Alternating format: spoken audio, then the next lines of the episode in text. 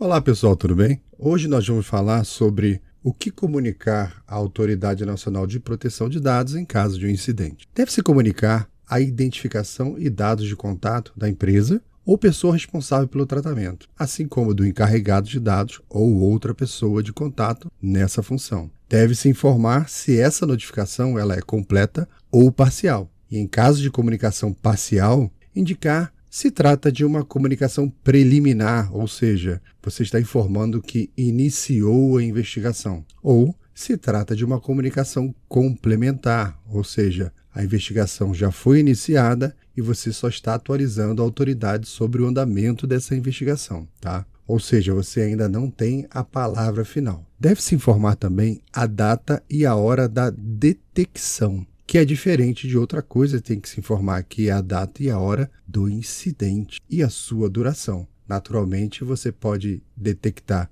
que um vazamento aconteceu uma semana depois, ou seja, você tem realmente data e hora diferente entre a detecção e a verdadeira realização do, do incidente. Você deve informar as circunstâncias em que ocorreu a violação de segurança de dados pessoais, se, por exemplo, aconteceu perda, roubo, cópia, vazamento, dentre outros tantos incidentes possíveis. Você deve dar também uma descrição dos dados pessoais e informações afetadas. Deve falar da natureza, conteúdo dos dados pessoais, categoria, quantidade de dados e dos titulares afetados. O outro ponto a ser informado é um resumo do incidente de segurança com dados pessoais, com indicação da localização física e meio de armazenamento. Continuando, deve-se informar as possíveis consequências e efeitos negativos sobre os titulares dos dados pessoais. Medidas de segurança técnicas e administrativas preventivas tomadas pelo controlador de acordo com a LGPD. Você deve informar também o resumo das medidas implementadas até o momento para controlar os possíveis danos. Problemas de natureza transfronteiriça também devem ser apontados. Outras informações úteis às pessoas afetadas também devem ser informadas e elas servem